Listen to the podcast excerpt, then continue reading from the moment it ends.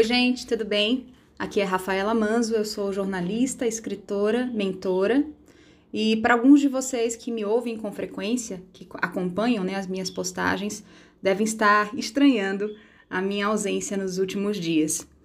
Bom, é claro que todos estamos muito impactados pelo que está acontecendo no mundo, né? Pela chegada de um momento bastante desafiador, mas que nos traz a importante oportunidade de reflexão. E eu queria compartilhar com vocês uma história, né? Eu tenho ponderado muito sobre as coisas que eu compartilho, que eu divido nos grupos que eu faço parte, é, e eu acho que esse é o momento da gente compartilhar coisas que edificam e que nutrem, que podem efetivamente ser úteis e boas. E acho que essa história pode ser interessante para a gente começar uma conversa. É, quando eu era pequena, tinha por volta de 10 anos, nós passávamos as férias num lugar lá na Bahia chamado Garapuá. É uma ilhazinha que fica próxima ao Morro de São Paulo, que muitos de vocês devem conhecer, onde meu pai morava, né? Meu pai é, é natural, era natural de Valença, ali na Bahia. Então a gente costumava passar as férias em Garapuá, que ficava a três horas de barco de Valença, que é a cidade onde nós morávamos. E Garapuá era sempre é, um momento de muita diversão, de descontra descontração. Era quando a nossa família se reunia, né? Momento de, de aproveitar a praia, o sol. Era muito aguardado esse momento de férias juntos. A gente ficava na casa de uma tia nossa, era uma chácara bem grande, e tinha uma televisãozinha que eventualmente a gente assistia né, ao noticiário. E eu lembro que quando nós fomos para lá, é, era exatamente um momento crítico mundial, era um momento de guerra é, entre o Irã e o Iraque. Não sei se vocês lembram disso, só quem é quem nasceu é, antes dos anos 90 vai ter essa lembrança. Mas eu lembro que já desde pequenininha, muito sensível, né, muito impressionável, muito sugestionável, é, eu via essa notícia e via a imagem dos bombardeios, né, dos mísseis atacando de um lado para o outro, e a mídia, como sempre, né, num tom também um pouco alarmista, é, fazendo crer que o mundo ia acabar. Pelo menos foi essa leitura, essa interpretação que eu tive. Eu lembro que eu estava muito assustada porque diante de mim tinha uma praia imensa, um sol lindo, um cenário paradisíaco e na televisão uma história que parecia uma história de ficção, né? Científica. Para mim aquilo não fazia sentido. E o meu medo, e eu comecei a ter pesadelos à noite com essa cena, era que algum desses mísseis que eu via passar na televisão, né, atacando um país, fossem atingir Garapuá. E, enfim, um dia eu levantei e perguntei pro meu pai: "Pai, qual o risco da gente da gente ser afetado aqui em Garapuá, né? E se um míssil desse cair aqui? E eu lembro que na época também, né, muito sensível, eu achava que qualquer barulho que tivesse acontecendo ali era a possibilidade de um míssil se aproximando. E eu fiquei com muito medo. E enfim, foi ali que assim, come começaram a se instalar algumas fobias minhas, mas esse é um tema para um outro áudio. E meu pai me dizia assim, filha, é tão longe o que está acontecendo, está tão distante da gente, que é impossível um míssil desse cair aqui a gente está seguro, a gente está protegido aqui nessa ilha. É, tá tudo bem. Minha mãe reforçava também as palavras do meu pai, né? Ambos querendo me tranquilizar. E eu ficava pensando no resto do mundo, né? Então a gente estava protegido ali na ilha, mas a gente não sabia o que estava acontecendo além da ilha. Então, quando a gente voltasse, será para nossa cidade as pessoas iam ter morrido, iam ter sido atingidas por esse míssil, mas enquanto a gente estava ali na ilha, em férias, é, a nossa preocupação era estar ali, né? Então, meu pai acabou me tranquilizando que aquilo era muito longe, né? Era muito longe que nenhum míssil ia passar por perto. Eu lembro que eu ficava procurando no céu alguma luz que, que podia indicar a proximidade de um míssil, mas o que acontecia ali com muita frequência era a queda de estrela cadente.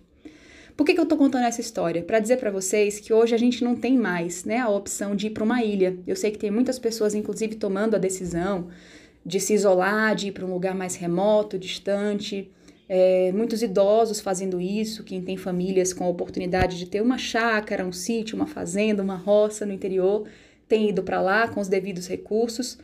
Mas não existe mais distância geográfica, né? A gente vive num mundo hoje muito hiperconectado. Tanto que um vírus, quando acontece num lugar do continente, ele se espalha com uma rapidez absurdamente alta no mundo inteiro. A ponto de que hoje não existe, né? A gente não tá.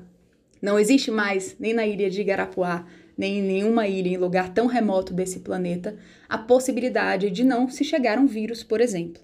Mas existe a possibilidade da gente decidir pensar o que que a gente pode fazer com as informações que a gente está assistindo. E a minha sugestão, gente, nesse momento de tantas angústias e aflições, e até por observar muitas empresas, colaboradores, pessoas, né, família, é que a gente tente desligar a TV.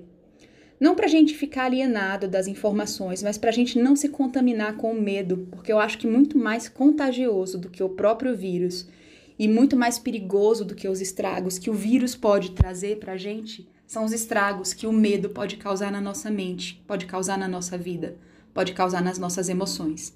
Esse é um momento é, de muita reflexão, de muita introspecção, que traz grandes oportunidades da gente refletir enquanto humanidade, enquanto espécie humana, o que, que a gente vem fazendo até aqui. É tempo da gente pensar que as coisas que a gente tem acumulado, que as coisas que a gente comprou, que as coisas em que a gente tem investido talvez não sejam tão importantes quanto a gente achava que era.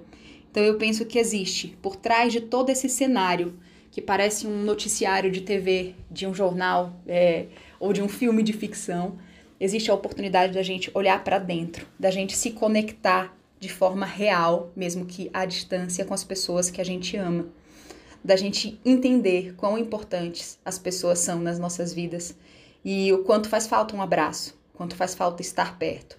E também o quanto é importante a gente se cuidar, se prevenir, cuidar da nossa saúde, pelo bem dos que a gente ama, né? Pelo bem de toda a sociedade. Já passou da hora da gente pensar que o único jeito da gente resolver todos os conflitos desse atual momento é pensar colaborativamente, é pensar de forma serena sobre os reais problemas que a gente enfrenta não só agora, mas no nosso dia a dia.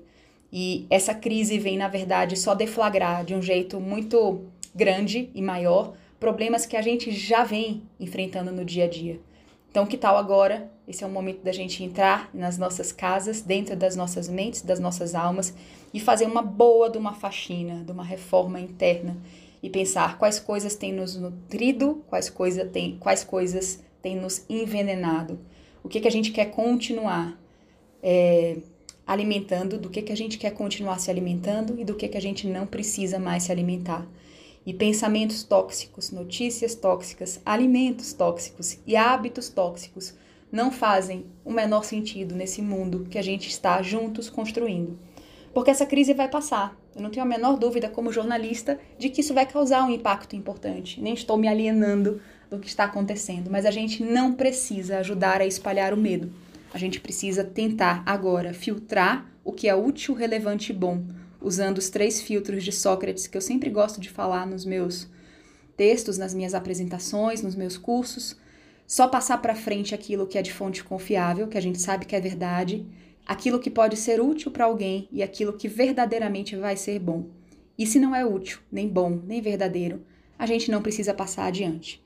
Eu tenho feito essa revisão aqui como jornalista, recebendo todo tipo de informações de todas as fontes mas tenho cuidado de só repassar ou só me posicionar se eu tiver realmente algo útil e importante a dizer. Que você seja colaboração no mundo, que você pare para refletir nesse momento como você pode ajudar, como você pode servir. E se houver alguma forma de você poder ajudar os seus vizinhos, os seus familiares, a sua comunidade, os seus grupos, faça isso. Faça isso com mensagens que inspiram, com histórias que edificam, com nutriente, que você seja nutriente e não veneno, que você seja otimismo e esperança e não negativismo e toxicidade. Esse é o momento da gente refletir o que, que a gente veio mesmo fazer aqui e tentar fazer o melhor que a gente pode com aquilo que a gente tem, tá bom? Espero que esse áudio tenha sido útil, que ele tenha sido relevante e que ele tenha sido bom. E se ele foi para você, que você possa espalhar com outras pessoas, porque eu acredito sinceramente que mais contagioso do que o vírus é o amor. E o amor, e eu acredito também profundamente nisso, é capaz de curar absolutamente tudo. Se nós tivermos uma egrégora de amor elevada e formada nesse momento, em que a gente aprenda a viver efetivamente pensando enquanto coletivo, enquanto sociedade e humanidade, com mais amor, eu tenho certeza que a gente vai atravessar esse tempo de dificuldade com grandes lições aprendidas, tá bom? Desejo que você tenha uma boa quarentena interna que você internamente possa fazer grandes faxinas, grandes revisões de hábitos, de necessidades e de coisas que você há tempos deixa de ver por falta de tempo. Esse é o momento em que a vida nos diz que temos tempo, a gente só precisa escolher o que é realmente importante. Um abraço e até os próximos conteúdos. Quando tiver informações úteis, boas ou interessantes para dizer, pode deixar que eu vou compartilhar com vocês, tá bom? Um grande abraço e até as próximas.